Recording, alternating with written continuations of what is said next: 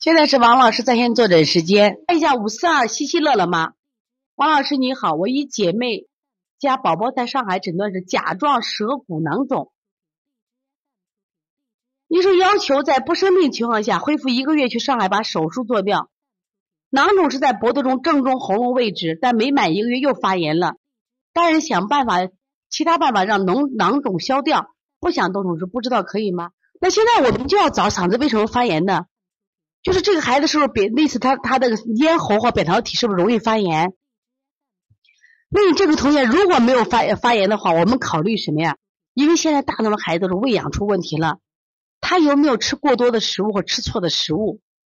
你让他饮食清淡就会好很多，真的就会好很多。因为像这个病啊，甲状舌骨囊肿这种病，它是外科手术，我们肯定是不会。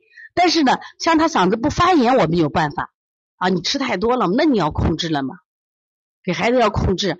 你像我们说的馒头、米饭吃太多也积不着，但是牛奶、鸡蛋真的不行。把饮食改变啊，可能是最好办办法了啊。所以从现在开始学习小儿推拿，从现在开始学习正确的育儿理念，一点都不晚。也希望我们今天听课的妈妈能把我们所有的知识，通过自己的学习，通过自己的分享，让更多的妈妈了解，走进邦尼康小儿推拿。走进邦尼康的课堂，让我们获得正确的育儿理念。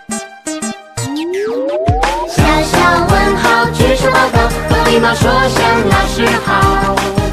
带队走就像小。